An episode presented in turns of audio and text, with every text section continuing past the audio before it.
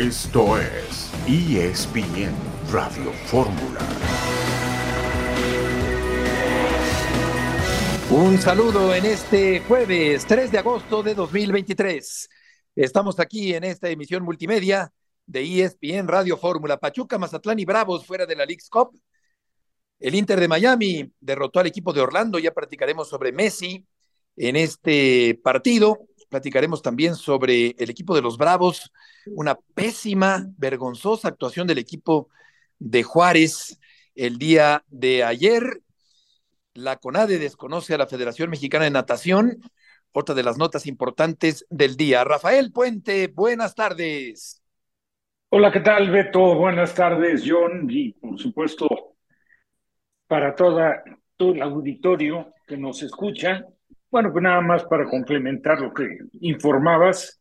Otro equipo conjunto mexicano, el Pachuca, pierde en penales 5 por 3 y por otro lado, Mazatlán es derrotado por Dallas, dos goles por uno, o sea que, pues la verdad es que la cuenta para los equipos mexicanos en esta jornada, naturalmente fue negativa. Sí, fue negativa la de ayer y, y particularmente deshonrosa la actuación del equipo de Ciudad Juárez. Ya estaremos platicando sobre ello. Arranca la pretemporada de la NFL. John, buenas tardes. Beto, Rafa, un gusto saludarlo. Sí, el, Salón de la Fama, el partido del Salón de la Fama en Campton, Ohio, los Jets y los Cleveland Browns, no va a jugar Aaron Rodgers. Hoy va a regresar, hoy van a invitar a formar parte del Salón de la Fama al que fuera el head coach de los San Diego Chargers, Dan Correll, el que era el head coach de Dan Fouts, y Dan Fouts es el que va a hablar porque ya, ya no está con nosotros Dan Correll. Y una buena entrevista con Jesús Martínez de Grupo Pachuca, le preguntamos de, de, de y qué tan cierto es que reparten la mitad de los ingresos a los jugadores. En unos minutos más la entrevista con Jesús Martínez. Excelente, John, qué bueno que pudiste hablar con Jesús. Por otra parte, la Juventus derrotó 3-1 al Real Madrid. El Real Madrid eh, fue goleado en dos partidos en Estados Unidos. Tsitsipas debutó con un triunfo en el Abierto de los Cabos. Estaremos también en contacto con Pablo Viruega y con Ciro Procuna, desde luego con John, que está aquí en el programa para platicar sobre este arranque de la eh, pretemporada de la NFL. Y todavía quedan equipos dentro de la League's Cup, Rafa, que pueden poner en alto el nombre de México, porque por lo pronto ayer, como ya comentabas, tres quedaron fuera. Y ahora le toca el turno al conjunto de Pumas y al conjunto del Cruz Azul. Vamos a ver qué pasa. También está América. Esperemos que saquen la cara por el fútbol mexicano, porque sí, digo, de una u otra forma, aunque muchos no lo quieran aceptar, pues la balanza en lo que es este torneo eh, se ha inclinado pues a favor de, de los conjuntos de la liga, el de MX. Sí, hasta el momento eh, también eh, los equipos de Estados Unidos como Miami, que se perfila para ser campeón, el equipo de Los Ángeles con una gran actuación de Vela, dos goles de Vela y lesión de Vela en este partido del día de ayer, donde le pasa por encima al equipo de los Bravos de Juárez. Y también, desde luego, el equipo de Miami, con algo de polémica, porque para mi gusto, Lionel Messi tenía que haber sido expulsado, John, en el partido del día de ayer.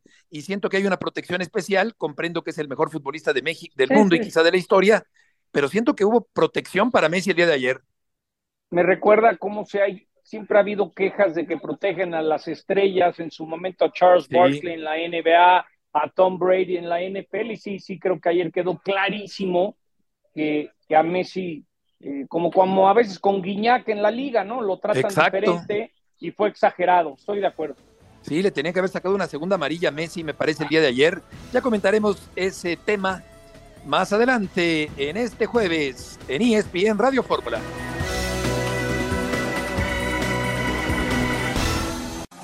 Sigue en la conversación con ESPN Radio Fórmula.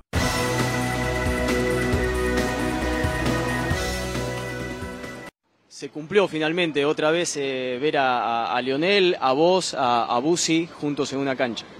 Sí, la verdad que bueno, muy contento. Eh, agradecer eh, a la afición el, recibimiento y a partir de ahí, pues bueno, un honor y, y, mucha, mucha ganas de volver a jugar con, con, ellos dos y con el resto del equipo. Creo que, que, bueno, era importante el partido de hoy para pasar de ronda y, y creo que hemos hecho un, un, gran partido. ¿Se va formando el, el, equipo en cuanto a la idea de, de Martino? ¿Notas eso?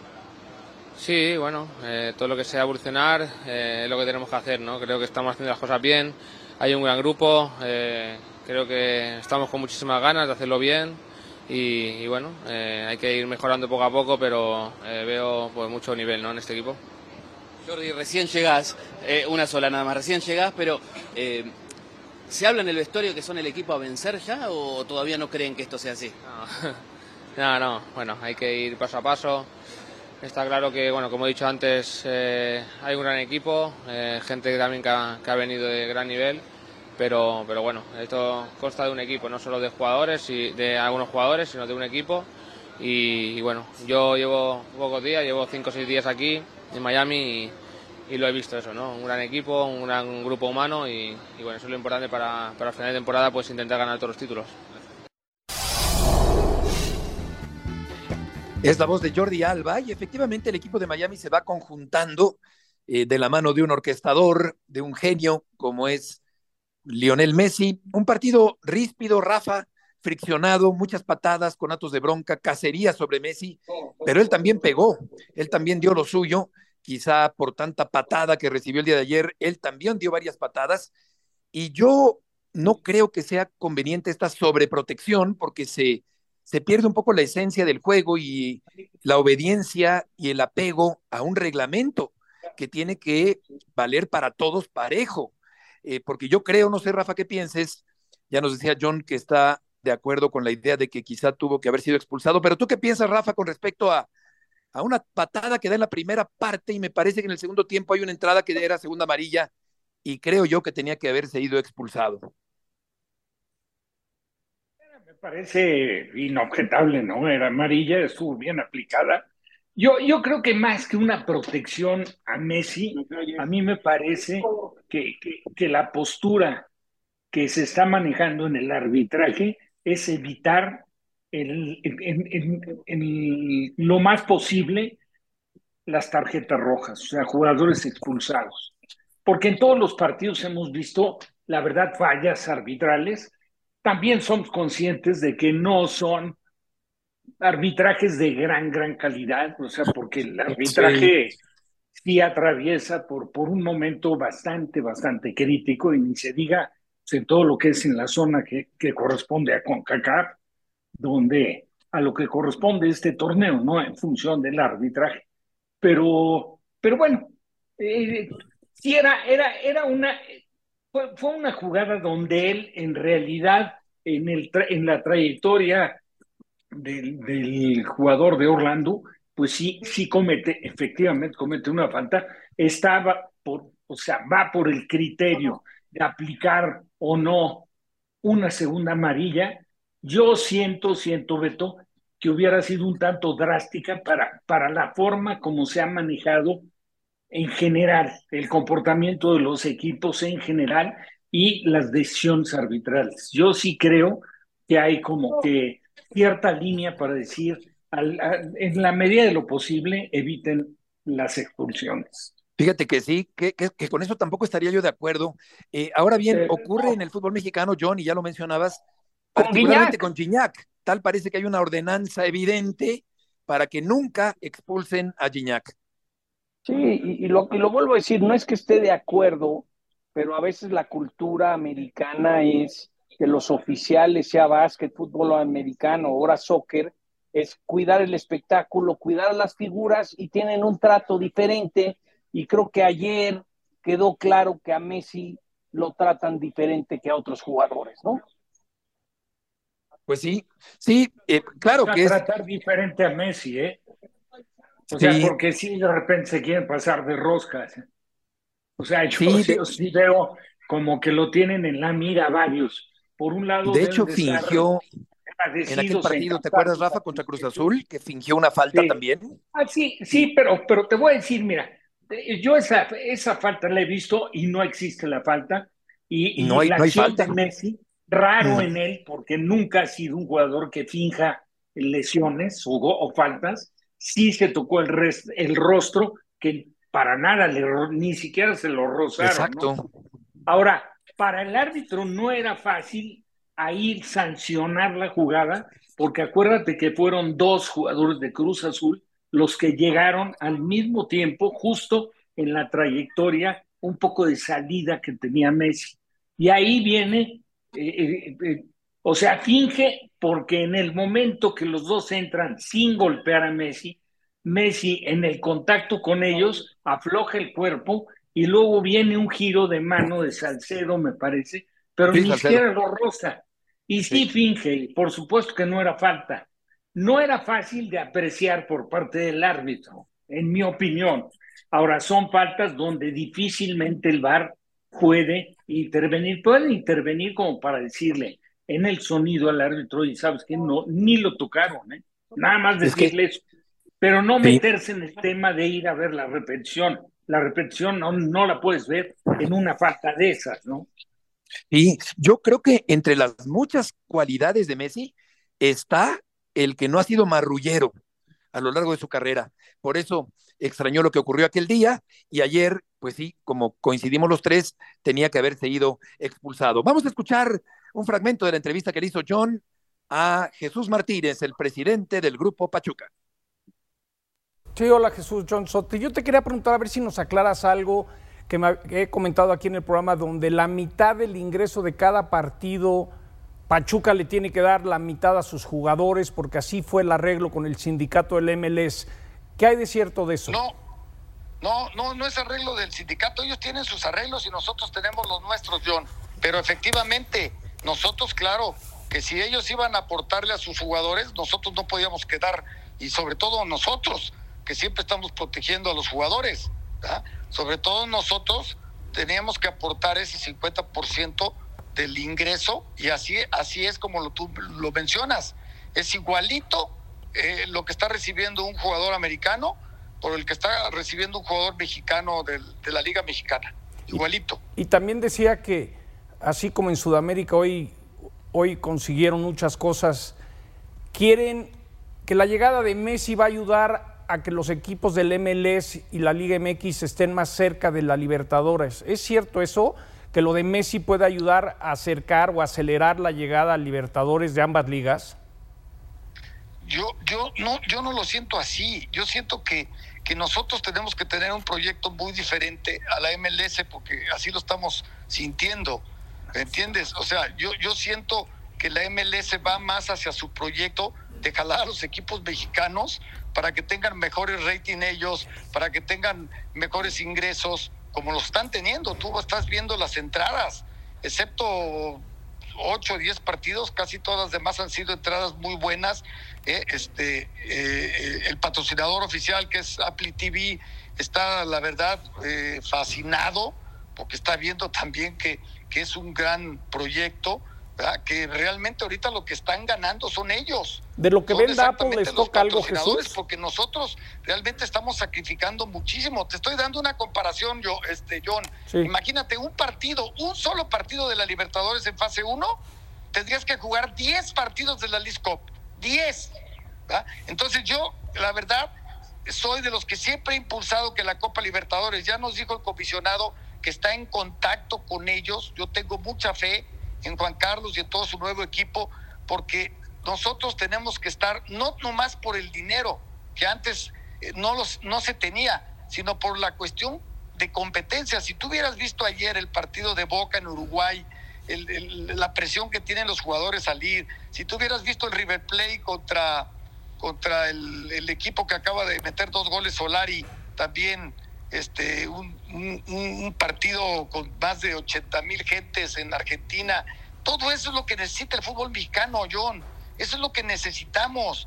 Nosotros no tenemos por qué estar pensando de que si Messi, que si Busquets, que si el otro. Nosotros tenemos que ir por nuestra parte a buscar ese gran anhelo que es estar en Libertadores y Sudamericana para el crecimiento de nuestro fútbol. Eso es lo más importante.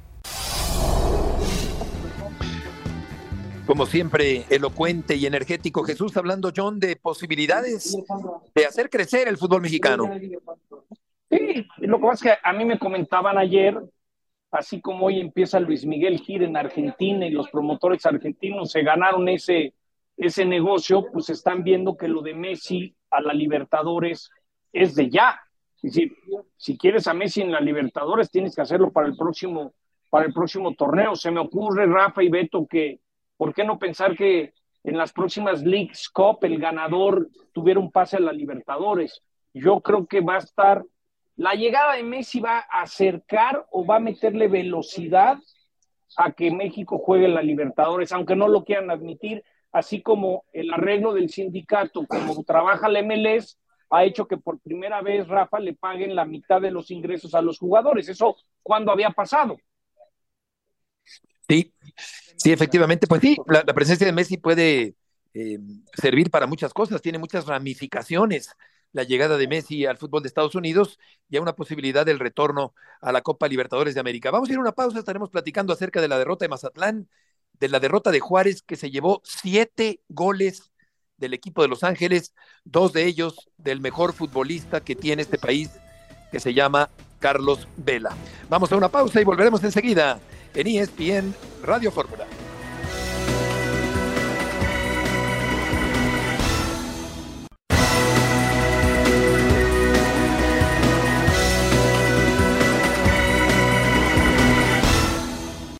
planteamos el partido para desde nuestras armas pelear. La realidad es que hoy intentamos todo, no salió nada y, bueno, ellos con la jerarquía que tienen sus jugadores nos hicieron, nos, nos, cobraron cada uno de los errores que nosotros cometimos. ¿no? La verdad que, que es una derrota que, que, que sin duda nos, ha hecho, nos, nos hará mucho más fuertes, nos unirá más como grupo para lo que viene para nosotros en la liga. Eh, este equipo ha demostrado que, que cuando más difícil están las cosas, más se une y más lucha por, por, por conseguir el, el, objetivo.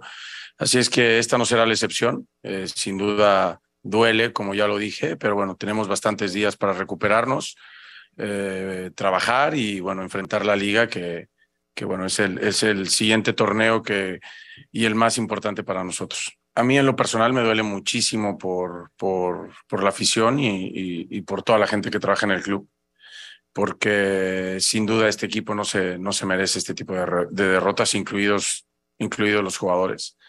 Eh, ¿Por dónde pasa? Bueno, la verdad es que hoy, como lo dije antes, ¿no? intentamos todo, no salió nada y, y ellos nos hacen valer esa jerarquía que tienen. La verdad que de media cancha para arriba tienen un equipo que es súper determinante. Me parece que hicieron nueve tiros a portería, siete fueron goles. Y como lo dije también, cada uno de los errores que nosotros nos cometimos, la verdad es que nos los cobraron y, y bueno, eh, ahí va todo esto. Eh, me quedo con, con la lucha del equipo, que a pesar de, de, ir con una desventaja terrible en el marcador, el equipo no dejó de correr hasta el último momento. Y me quedo con las caras que viene el vestidor del equipo, que les duele. Pero también nos dolió con Mazatlán, cuando perdimos en penales. Eh, entonces este equipo como lo he dicho antes, que está en construcción. La verdad que, que va por buen camino y, seguramente que esta derrota lo tomaremos de la mejor manera para, para seguir creciendo. Es la voz de Diego Mejía, el técnico de Bravos. Yo creo que sí se merecía Bravos perder así. Dice que no dejó de correr el equipo, pues hay que ver al Chaca Rodríguez, que se quedaba completamente parado con una alarmante apatía en por lo menos tres acciones de ataque del equipo de Los Ángeles y dice que va por buen camino el equipo de Bravos. Ah, caray, pues no, difiero totalmente de Diego no. Mejía, comprendo el mensaje, pero Rafa, lo de ayer fue espantoso por parte del equipo de Juárez, que te meta siete goles el equipo de Los Ángeles, que no tuvo tantas llegadas. En eso sí tiene razón, no tuvo tantas llegadas, pero metió siete goles ante un equipo desastrado, horroroso el equipo de Juárez el día de ayer frente a Los Ángeles. Yo creo que digo, lo, lo, en este caso lo menos que puedo hacer es intentar justificar el, el, el, desastre de actuación que tuviste, que te hagan ¿Qué desastre? Digo, si tú me dices ¿Sí? a lo mejor, incluso yo creo que ni quedándote con ocho hombres dentro de la cancha, es difícilmente sí. un equipo te hace siete goles si te dedicas sí, a defender con orden. Pero, pero esto, la verdad, lamentable. Lo mejor del partido la verdad, las dos pinceladas de, de Vela, ¿no? El segundo, sí, pegó, al más puro estilo de Vela, y sí, el sí, primero, pues la técnica y la capacidad aprovechando una salida muy defectuosa por parte de, del portero de Bravos, que manotea la pelota y después del pique le llega a Vela que la, con el pecho la acomoda y únicamente tira un sombrerito por encima del portero, que tampoco era fácil anotarla, ¿eh? porque tienes que, ser, tienes que tener mucha precisión. El segundo fue un golazo, la actuación de Bravos, un desastre, de vergüenza, de vergüenza. y la verdad, de vergüenza. como, para, como para poner también las cosas eh, con, con, un poco de más objetividad, ¿eh? porque cada vez que sale el tema de que se ha acercado la Liga de Estados, Estados Unidos a la de México, no falta quien se incomoda y se molesta. Sí, y lo bueno. No lo quieren reconocer. y lo que sea, a mí. Yo te voy a decir, la intensidad que tienen los equipos de la Liga MLX. Sí. No la tienen. Intensidad y rapidez, un partido rápido. Sí, sí, sí. No la tienen. Así ves todos los partidos allá, todos los equipos trabajan Intensidad. con la intención de ser muy frontales, muy intensos, buscar la recuperación y tratar de lastimar con latigazos, y todos juegan igual. Y la verdad es que el fútbol mexicano se juega en otro ritmo. Y imagínate, Rafa, que es muy probable que el Chucky Lozano llegue a LAFC. Yo estoy de acuerdo contigo. Yo pone ayer en mis redes que la MLS come como el Pac-Man día a día la Liga MX y la gente le molesta. Y el que ama sus chivas y a la América y su fútbol mexicano cuesta trabajo, pero para mí no hay ni duda y otro tema que quería nomás volver a mencionar, lo dije en la semana, eh, los reglamentos que tiene esta League's Cup, ¿no? Si se enfrentan dos equipos mexicanos, irían a una cancha alterna, obviamente. Entonces, por ejemplo, si Monterrey le gana por, a, Portland y Tigres a Vancouver, sería el clásico regio, pues pensaría que lo llevarán a un estadio grande en, en Texas. Y luego Miami tiene que ir a jugar a Dallas el fin de semana porque la temporada pasada Miami quedó seis en los standings y Dallas en tres. Pero si Houston, que enfrenta al ganador de Cruz Azul y Charlotte, avanzaran ellos, Miami está mejor en, el ranking. Entonces es importante aclarar que si se enfrentan dos equipos de la MLS, el que terminó mejor el año pasado en, los standings recibe y Miami quedó pues mucho mejor que lo que llevaba este año y si se enfrentan México y MLS, pues tienen que jugar en el estadio de MLS. Creo que vale la pena, sobre todo para saber dónde va a jugar y sobre todo dónde le toca jugar a Messi, ¿no? Sí, el, León jugaría contra el equipo de Los Ángeles y gana. Ese puede ser un duelo muy interesante, León-Los Ángeles, que ya se han enfrentado hace poquito tiempo. Sí. Claro. Eh, ahora, eh, Pasión, determinación y constancia es lo que te hace campeón y mantiene tu actitud de ride or die baby.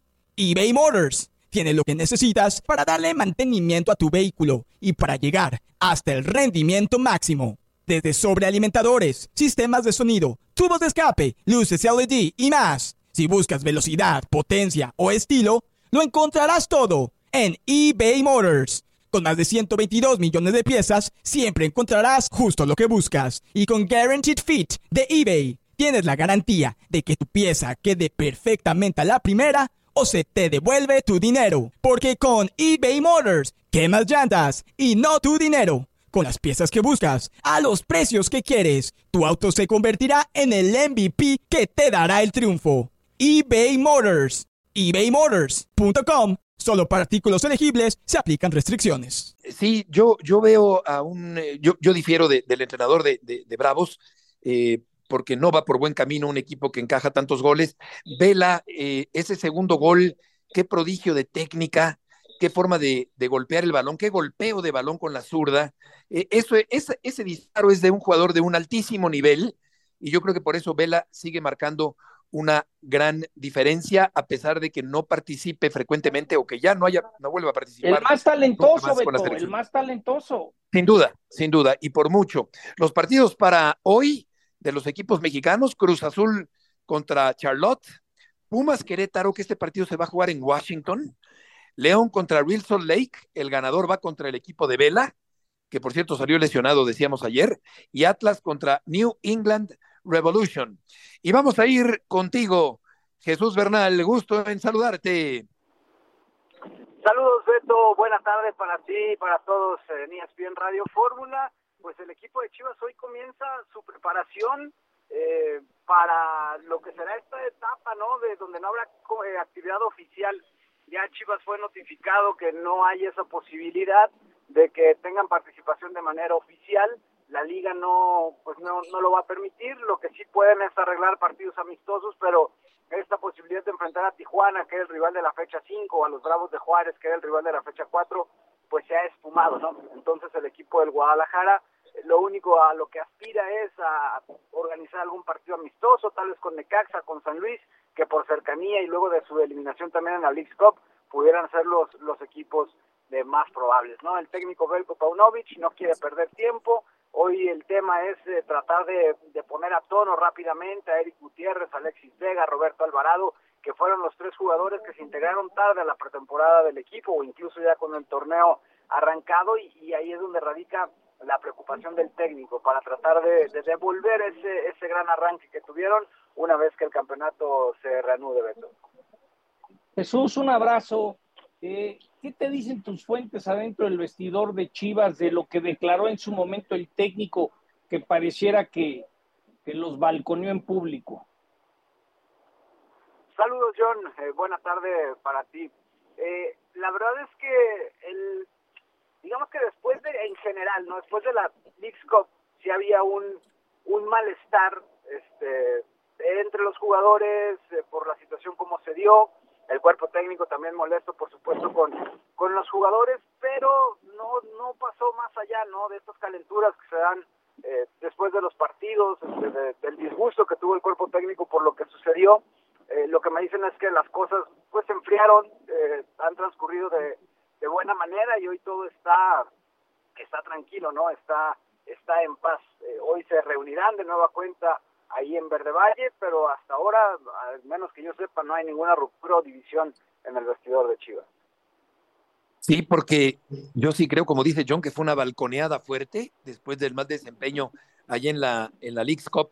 Oye, ¿y cómo respondió el, el público para ver el clásico sevillano?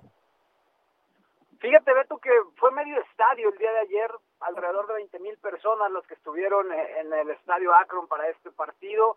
Eh, desafortunadamente se escuchó el, el, famoso grito homofóbico, ¿no? Que se ha tratado de erradicar. Eh, ni siquiera hubo un motivo, simplemente pues la gente creyó que era una buena idea y lo hicieron y vino la advertencia por parte del silbante en este caso para, para que no se repitiera, ocurrió solamente una vez, pero se hizo presente. Y más allá de eso, pues fue toda una fiesta, ¿no? En realidad hay, hay una comunidad española grande aquí en Guadalajara, aficionados de Sevilla, aficionados de Betis, que se dieron cita y que, insisto, pues fue una entrada de medio estadio la que hubo ayer en el Acro. Qué vergüenza que ni con las visitas nos, nos sepamos comportar. Jesús, muchas gracias por la información. Buenas tardes se les hizo gracioso a los aficionados en Guadalajara lanzar el grito homofóbico en un partido internacional. Sí, caray. Ese es, en como... Monterrey también. En Monterrey también. Sí. Rafa, nos qué, queda qué bonito. menos, qué bonita imagen. Menos de, un, menos de un minuto, Rafa. ¿Crees que las Chivas se recuperen o lo de League Cup les va a afectar cuando se reanude la liga? 30 segundos. Sí les va a pegar, ¿eh? a mí me parece que sí le va a costar, ¿eh? va a tener que trabajar bastante para recuperar por lo menos la intensidad que tuvo en el torneo anterior y que la ha perdido. ¿eh? Vamos al corte comercial. Todavía queda mucho. ¿Me dejas hablar de NFL hoy, Beto, o nos vemos en los camiones a la salida? ¿eh? Pues si, va, si vienes, Giro Propuna, sí. Ah, bueno. Si no, nos vemos en los camiones. Volveremos enseguida.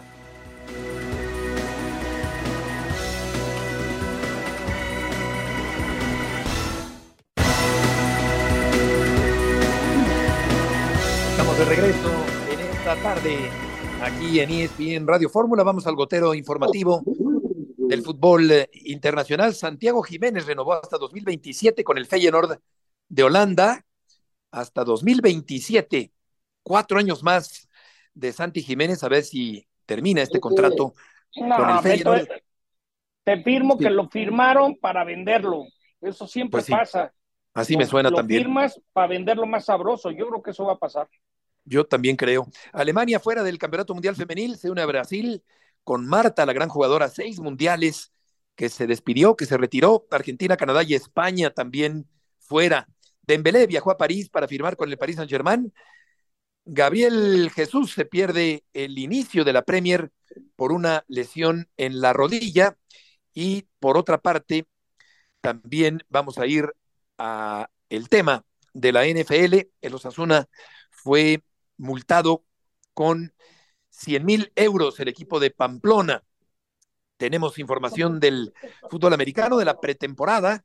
En un momentito más estará eh, ya conectándose Ciro Procuna. Qué milagro, John, que tendremos a Ciro. Y ya está listo Pablo Viruega, John, para hablar de este tema. Sí, por fin se dignó Ciro de visitar. Se a trabajar, caray. ¿Sí? A venir ahí es increíble fórmula, pero, pero, pero Pablo siempre ha sido fiel, entonces sí, sí, sí. Pues los, de acuerdo. los saludamos ambos y ya llegó el momento, el Salón de la Fama. Me recuerdo a, a los San Diego Superchargers. ¿Cómo están? Buenas tardes. Ciro todavía no está, ¿eh? Ah, ok. No ha ah, conectarse. Ah, ya está. ya, ya, ya, ya. Hola, hola. ¿Cómo estás, John? Mira. Ahí está Ciro. Ciro, ¿cómo andas? ¡Qué milagro! Hola. Estamos al aire. Sí, sí, sí. Ah, perdón. Estamos al aire, señor, con Pablo Viruega y con el Trotamundos y con Rafa, desde luego. Qué maravilla, un saludo para todos. Eh, un saludo para todos. Decía que, que, hoy es un día especial en Campton, Ohio, porque Dan Fouts va a hablar de su head coach, Dan Coryell, que revolucionó la manera de jugar en su época, ¿no? ¿Cómo están? Buenas tardes. Buenas tardes. Eh, a ver, tomo aquí primero la palabra. Saludos para todos. Ahora te escucho, Pablo. Eh, seguro recuerdas a, Don Corriel. Creo que eh, fue un revolucionario, fue un adelantado a su época, principios de los 80, y empezamos a ver mucho de lo que hoy vemos en el circo aéreo de la NFL. El circo aéreo de Dan Fouts, así se le conocía, con John Jefferson, con Chuck Muncy como corredor, con Kalen Winslow, estupendo receptor abierto, Wes Chandler, otro de ellos. Se tardó en llegarle este reconocimiento, Pablo, a Don Carriel y finalmente llega junto con otros inmortales. ¿Cómo estás? Muy bien, Ciro, saludos John, Beto, igual a Rafa, un abrazo a todos. Así es, una generación que se puede caracterizar por grandes jugadores que desafortunadamente no tuvieron la oportunidad de jugar eh, Super Bowls, bueno, salvo el caso de Darrell Davis de, los Jets, que tuvo una temporada ahí con los Pats, eh, y algunos que otros que, se me a escapar, pero está Zach están eh, varios jugadores que, que fueron grandes en su momento y desafortunadamente no tuvieron al menos los anillos que otros o que más reciente hemos, hemos visto. Aún así, pues se van a se va a conmemorar la carrera de ellos en este tradicional juego del Salón de la Fama con el que abre ya la pretemporada de la NFL. Los Jets con la cara de Aaron Rodgers ahora, no sabemos qué tanto vaya a jugar contra unos Browns que por supuesto tienen a Deshaun Watson que tiene temporada ya completa después de los 11 partidos de suspensión la campaña anterior, Exacto, eh, Pablo. Y de los eh, inmortales que también ingresan, Joe Thomas de parte de Cleveland, un estupendo tackle ofensivo, por eso Cleveland es parte de esta rotación. Joe Clecco y Darrell Reeves, del que ya hablaba Pablo, de parte de los Jets, eh, y son los dos equipos que hoy se enfrentan. y no podemos dejar de mencionar, eh, John, algo que ocurrió esta semana con el raspón que le puso Sean Payton al que hoy es coordinador ofensivo de los Jets de Nueva York, Nathaniel Hackett. Eh, pocas veces vemos algo así, ¿no, John? Que un entrenador en jefe hable abiertamente del desastre que encontró de su predecesor. Tienden a ser muy cuidadosos en ese tipo de formas. Y aparte, si hay un head coach que, que, lo que piensa lo dice y no tiene filtros, es, es Sean Payton. Y la manera que Aaron Rodgers defendió a que él considera un gran entrenador. Es un hecho que Hackett no le fue bien en los Broncos. Siempre la información fue que los Broncos estaban listos para recibir a Aaron Rodgers y hasta le contrataron a su coordinador, al head coach que quería. Esto fue un desastre, pero ahora Sean Payton pues, está muy... Hoy en, hoy en la transmisión que ni va a jugar Aaron Rodgers, se va a hablar más y le van a ir a preguntar más a Rodgers de lo que dijo Sean Payton que los que veamos hoy en el terreno de juego en, en Canton. ¿eh? Además, Pablo, creo que no necesitaba decirlo, ¿no? Creo que todos lo vimos, por eso Hackett no terminó la temporada era un caos que fue notorio desde el primer Monday Night, que recordarás muy bien. Sí, aquel Monday Night con, donde decide patear un gol de campo de más de 60 yardas en una cuarta y cinco en lugar de jugársela con, con el propio Russell Wilson. Por supuesto, además las palabras de, de Sean Payton, incluso él después trató de arreglarla un poco y decir, híjole, se me olvidó quitarme la gorra de Fox, tomando en cuenta que era comentarista en la cadena Fox y como que había tomado el papel de comentarista, pues cuando realmente pues había regado el tepache ya no sabía ni cómo limpiar y estaba embarrando más. Entonces, este, la verdad es que sí, son palabras de las cuales no estamos acostumbrados. Ahora, no es que haya dicho una mentira, todos lo sabemos, fue un desastre Hackett, pero está de más decirlo cuando está en la posición de entrenador, cuando se ataca a un colega en este sentido como entrenador. Probablemente lo pudo haber dicho en el escritorio de un de, de un eh, de un estudio y, y, no se hubiera tomado tan grande, pero pues ahora está todavía más obligado Sean Payton, eso será tema de, de, de, de, otro momento, a dar buenos resultados, pero como dice John, se va a hablar mucho de Aaron Rodgers, mucho de lo que puede hacer, mucho de Hackett y mucho de lo que vienen para los Jets que están pronosticados al menos para postemporada. Sí, sí, se habla muy bien de los Jets, este equipo que llegó a tener una base muy joven al inicio de la temporada pasada, la más joven, promedio de edad de 25 años, y poco a poco fue levantando. De hecho, terminaron con tres victorias más que la temporada anterior, pese a que tuvieron tres mariscales de campo diferentes. Fue un caos eso para los Jets. Pero la sangre joven, buenas negociaciones que hizo su gerente general, hoy los tiene con un equipo muy prometedor, apuntalado, John, para cerrar y pasarle después el balón al señor Murrieta. Eh, apuntalado por Rodgers, que no jugará. Hoy veremos mucho segundo, tercer equipo, pero es un juego emblemático por los inmortales, por lo que representa para el arranque de la pretemporada y también por ver eh, y comentar algo de estos temas que ya estamos poniendo sobre la mesa. Y si dice alguien, bueno, ¿y qué le meto hoy para divertirme un rato? Pues bueno, por parte de los Jets vamos a ver a Zach Wilson. Zach Wilson que lo hizo tan mal que lo acabaron banqueando el año pasado, es decir, eh, eh, había, era, era muy mal coreback, en Cleveland ya no está Jacoby Brissett, este joven Kellen Mond le van a dar la oportunidad, luego el novato eh, Darian Thompson va a jugar, entonces, pues son, son los partidos que los, los que están justo en la barrera de quedarse o no se la parten para ganarse un lugar, entonces disfruten, ya regresó la NFL, pero pues la pretemporada es bastante mala, ¿no? Pues así las cosas, señor Murrieta, yo sabía que me ibas a hablar, eh, que nos ibas a hablar el día de hoy. sé que el fútbol americano te gusta casi tanto como la fiesta de los toros. Eh, entonces esperaba. Sí, cuando le regalan boletos gratis al Super Bowl, sí le gusta, ¿verdad, Betito? Claro. Oye, sí, ahí en, en California, en California me, me, tocó aquel, el número 50. Oye, eh, Ciro, ¿crees que esta es la última oportunidad para Dak Prescott? Em, pues eh, esa es, buena pregunta, ¿no? Sí, digo, no juegan los Cowboys. Bueno, pero, pero, no. Esta pretemporada ya va a arrancar pronto. De coyuntura, de coyuntura, sin duda. Eh, eh, mira, Prescott está en un, en un punto importante porque pronto tendrá que renegociar su contrato. Em, sigo pensando que es un coreback de tercera línea, entendiendo primera línea a los eh, Patrick Mahomes, Josh Allen, Joe Burrow, segunda línea, los Lamar Jackson, eh, Justin Herbert, eh, Trevor Lawrence y compañía. Y en la tercera línea encontramos a los Kirk Cousins, Dak Prescott, Jimmy Garoppolo, etcétera. Entonces yo lo tengo rankeado ahí entre el 10 y el 12. Pero, hombre, ¿qué más tienes, no? O sea, Dallas está, lo dijo John el otro día en el podcast, con su peor es nada. Y, tal cual es Prescott, ¿no? Sin que se ofenda a nadie es mejor si le vas a, los Cowboys, si le vas a los Cowboys, mientras Zach Prescott sea tu coreback, vas a seguir esperando. Pero no, no hay manera que, y sobre todo en esa división que está Filadelfia muy bien, San Francisco si tiene estabilidad en la posición de coreback, es decir, Dak Prescott no es ese, ese coreback que te va a marcar la diferencia en momentos de mucha presión. A la hora de la buena se arruga, la presión lo arruga por más buen compañero, más físico y lo que quieras, esto es de no confundir la actividad con los hechos y el problema es de dónde sacas otro coreback, Ciro y Pablo. Ese es el, problema que tiene Jerry Jones, de modo que vaya, que vaya al súper y compre uno, ¿no? No, es, sí.